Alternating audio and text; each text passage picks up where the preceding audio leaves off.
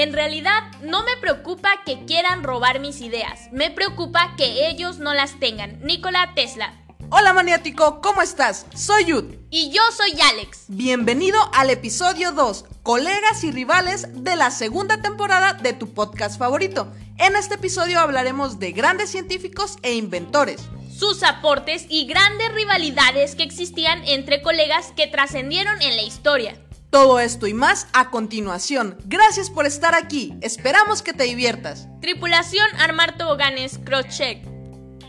¿Qué onda, Yud? ¿Qué tal tu inicio de semana? De hecho, muy interesante, Alex, y estoy segura que también lo será para nuestro maniático intelectual después de escuchar lo que le tenemos preparado. Y sí, maniático, ¿alguna vez has hecho algo muy bueno y algún colega ha tratado de desacreditarte? despreciar tu logro e incluso tratar de robar tu idea? Un rival es una persona que compite con otra, ya sea para obtener el mismo fin o superarlo. Más importante que competir contra un colega es competir contra ti mismo, maniático. Es en donde realmente te superas. ¿Tú qué opinas respecto a las rivalidades, maniático? ¿Hay rivalidades sanas? Tal vez eso lo discutamos en otro episodio, pero en este hablaremos de rivalidades un poco tóxicas.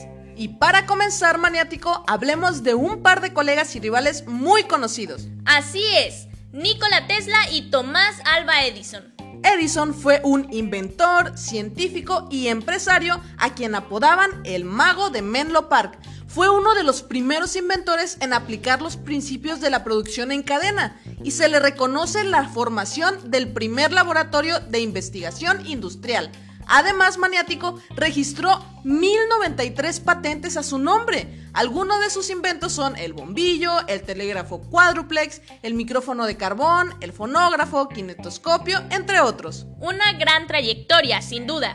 Gran trayectoria hasta sus 84 años, edad a la que falleció a causa de la diabetes mellitus.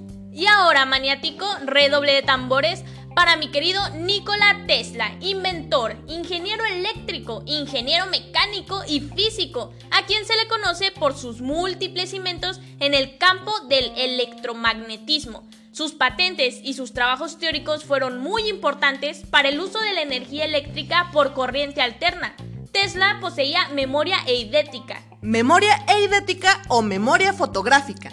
Era políglota, hablaba ocho idiomas, checo, inglés, francés, alemán, húngaro, italiano, latín y serbo-croata. Tesla decía que sufría una afección peculiar que consistía en destellos cegadores de luz, acompañados por visiones que le permitían observar sus inventos con extrema precisión. Imagínate, maniático, ¡boom! Una luz cegadora e inventar la transferencia inalámbrica de energía eléctrica mediante ondas electromagnéticas el generador lámpara fluorescente, los dispositivos de electroterapia o diagnóstico, las turbinas sin paletas, la bobina de Tesla, el principio teórico del radar, el teslascopio o el control remoto, entre muchas otras cosas más. Todo esto durmiendo únicamente dos horas y manteniéndose casto para sus capacidades científicas. Tesla comenzó trabajando como ingeniero en el Continental Edison Company en París Posteriormente se fue a Nueva York a trabajar como ingeniero eléctrico en la Edison Machine Works. Bueno, ya que les hablamos de estos dos grandes inventores, ahora vamos a lo bueno, su rivalidad.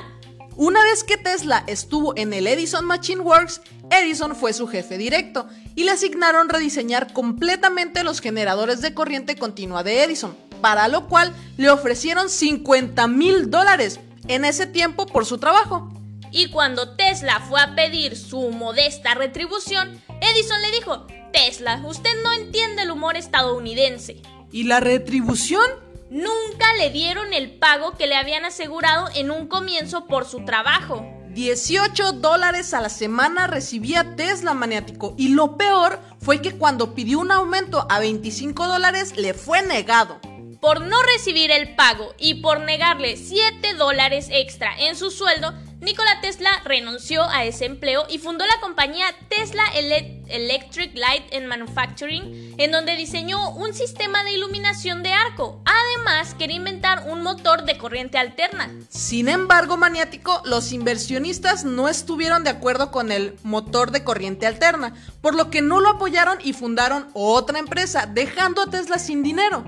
Posteriormente, Nikola Tesla trabajó en Westinghouse Electric and Manufacturing Companies, en donde desarrolló la corriente alterna. Y aquí comienza la guerra de las corrientes. ¿Y contra quién crees, maniático? Así es, contra el corriente de Edison, es decir, con la corriente continua de Edison. Edison defendía la corriente continua. Con esta se podían utilizar voltajes bajos y la energía podía ser almacenada en baterías. Tesla mencionaba que la corriente continua tenía problemas de transporte, sus costos eran muy elevados y además sufría pérdidas en forma de calor por disipación y defendía la corriente alterna argumentando que el voltaje se elevaba más fácilmente, se podía transportar por largas distancias y se reducían las pérdidas en forma de calor. Edison hizo más que argumentar y aprovechando su popularidad hacía demostraciones peligrosas con la corriente alterna, causaba electrocutaciones. Electrocutaba animales de circo para probar su punto. No sé qué opinas tú, maniático, pero para mí Edison estaba desesperado, ya que defendía la corriente continua tratando de infundir miedo en la sociedad sobre la corriente alterna algo que en la actualidad utilizan muchas personas para ganar credibilidad. ¿Le suena a algún político que llegó al poder infundiendo miedo? Tesla logró desarrollar su patente de la corriente alterna y venderla a la Westinghouse Electric and Manufacturing Companies por el precio de 216 mil dólares. Con esto, Tesla se independizó y comenzó a trabajar en otros proyectos propios. Y el último gran impacto en esta rivalidad fue en 1915, cuando ambos iban a compartir el Premio Nobel de Física, pero debido a su enemistad no quisieron aceptarlo juntos y por este motivo ninguno de los dos ganó el Premio Nobel de Física ese año y se lo dieron a una persona con un menor aporte al de ambos. Perder un Nobel o compartirlo con tu enemigo. No me agrada Edison maniático, pero creo que yo sí lo habría compartido. Yo sí lo compartiría, sí dejaría a un lado mi orgullo por el dinero para hacer investigaciones. Sí, el dinero, pero también el reconocimiento, que bien merecido lo tenía Tesla y bueno, Edison. Ahora, maniático, los hermanos Wright versus Samuel Pierpont Langley. Wilbur y Orville Wright fueron dos aviadores, ingenieros e inventores, pioneros de la aviación reconocidos por haber inventado, construido y volado el primer aeroplano del mundo de manera exitosa. Aunque existe cierta controversia sobre eso. El aporte que hicieron al vuelo fue el de control de viaje mediante balanceo. Quisieron vender su patente a muchos países, pero los hermanos Wright no querían mostrar el avión hasta tener un contrato ya firmado. Por este motivo, nadie quería firmar, pues creían que podía ser un fraude, ya que casi nadie había visto a los hermanos Wright volar. Fabricaron un biplano llamado Flyer que tenía maniobrabilidad longitudinal y vertical. Su rival fue Samuel Pierpont Langley, astrónomo, físico, inventor, que inventó el volómetro y fue pionero de la aviación Fundó el Observatorio Astrofísico Smithsoniano e intentó fabricar el primer artefacto volador pilotado. Sus modelos volaron, pero en el momento de ser pilotados fallaron. En algún momento ofreció un apoyo financiero a los hermanos Wright, pero ellos lo rechazaron. Ambos inventores decían que era fácil que la nave levantara el vuelo. Lo difícil maniático era que descendiera sin sufrir daño. Samuel estaba seguro que la mejor forma de conseguir un descenso era realizando un acuatizaje, es decir, un aterrizaje sobre el agua. Los hermanos Wright consideraban que la tierra firme ofrecía mayor seguridad, puesto que en el agua el piloto podía ahogarse. Samuel tenía dos becas, una por parte del Departamento de Defensa de los Estados Unidos y la otra del Instituto Smithsoniano por un total de 70 mil dólares. Los hermanos Wright, por medio de un préstamo de mil dólares, lograron fabricar su nave. Samuel o Samuel construyó una catapulta para impulsar su primer nave, pero con la catapulta se rompió y no fue muy buena idea, ¿cierto, maniático? Sin embargo, Samuel construyó una segunda nave que tampoco tuvo éxito, ya que se destruyó en el lanzamiento y cayó en el agua. Al menos tuvo el acuatizaje que esperaba. Dos semanas después de este evento, los hermanos Wright realizaron su exitoso vuelo, ganando así la competencia entre ellos. No fue hasta el final de su vida cuando Samuel reconoció el éxito de los hermanos Wright. fue al final de su vida, ya que durante muchos años en el Instituto Smithsoniano no se presentaba ninguna exposición de los hermanos Wright en los pabellones. Después de la muerte de Samuel, el museo incluyó a sus exposiciones las contribuciones de los hermanos Wright. Y por si eso no es suficiente golpe para el difunto Samuel, también colgaron en el techo del museo el aeroplano de los hermanos Wright. Bueno, maniático, ahora vamos con estos rivales. Aquí sí hay mucho chisme, literal.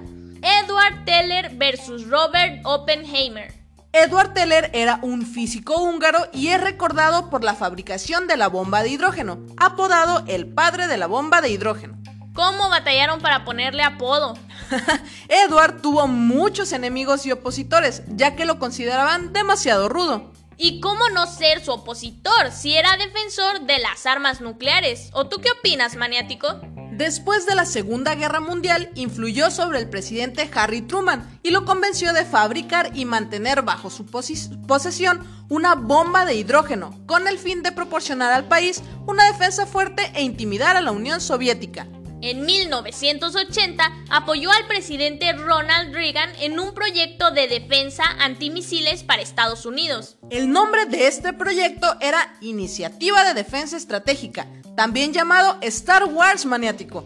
En este proyecto se planeaba la construcción de un sistema defensivo con armas espaciales, capaz de prevenir un ataque nuclear en territorio estadounidense. También participó en el proyecto Manhattan, en donde conoció a Robert Oppenheimer, así es maniático, su rival, que en realidad era el director del proyecto Manhattan. Robert Oppenheimer era físico teórico. Y en el proyecto Manhattan desarrolló las primeras armas nucleares durante la Segunda Guerra Mundial. Después de las bombas nucleares de Hiroshima y Nagasaki, se lamentó por las víctimas inocentes y comenzó a trabajar en la Comisión de Energía Atómica de Estados Unidos. Punto para Oppenheimer. En este nuevo trabajo utilizó su posición para abogar por el control internacional del poder nuclear y frenar la carrera de armas entre Estados Unidos y la Unión Soviética. Bueno, para nosotras Alex y tal vez para algunos maniáticos puede ser un punto a favor, pero muchos políticos no pensaron igual que nosotros. Después de expresar sus opiniones públicas, Oppenheimer hizo enfurecer a muchos políticos y esto ocasionó que lo despidieran. Y no solo eso, también fue perseguido por el gobierno estadounidense. Específicamente fue destituido de la Comisión de Energía Atómica debido a que Edward Teller lo acusó de tener inclinaciones políticas comunistas. Con esto, Teller ocasionó que el FBI lo siguiera y lo buscara por sus supuestas asociaciones izquierdistas, por ser espía comunista. A pesar de esto, Oppenheimer se reivindicó e hizo grandes aportes en la teoría de electrones y positrones, en la fisión nuclear y sobre predicciones en el efecto túnel. Bueno, maniático, para finalizar con este episodio con broche de oro tenemos a Robert Hooke e Isaac Newton. Oh, Isaac Newton. Robert Hooke fue un científico inglés considerado uno de los científicos experimentales más importantes en la historia de la ciencia. Se interesó en el campo de la medicina, biología, física, mecánica, náutica y arquitectura. Participó en la formación de la primera sociedad científica.